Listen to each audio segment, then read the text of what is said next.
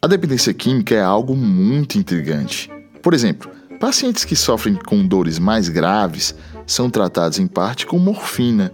E o que é morfina? Morfina é uma droga mais forte que a heroína. Então, como esses pacientes não ficam viciados?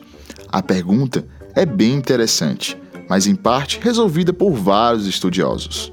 Em 1970, Bruce Alexander mostrou que ratos, quando ficam confinados com água contaminada de cocaína, além da água comum, acabam ficando viciados na água batizada, chegando ao ponto de morrer pelo vício.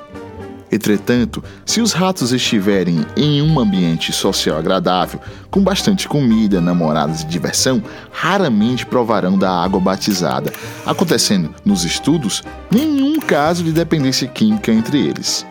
E você pensa que é somente em ratos?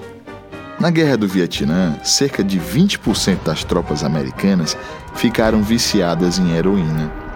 Porém, quando retornaram da guerra, por estarem em ambiente familiar, com amigos, 95% destes viciados, entre aspas, não usaram mais a heroína. O ser humano, assim como outros animais, tem necessidade de se ligar, formar sociedades.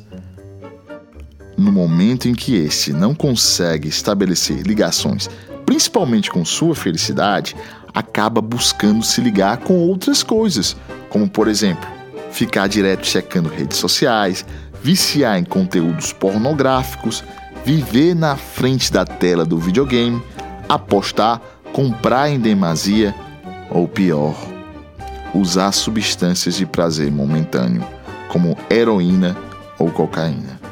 Então, a pergunta é: será que estamos enxergando a dependência química de forma verdadeira?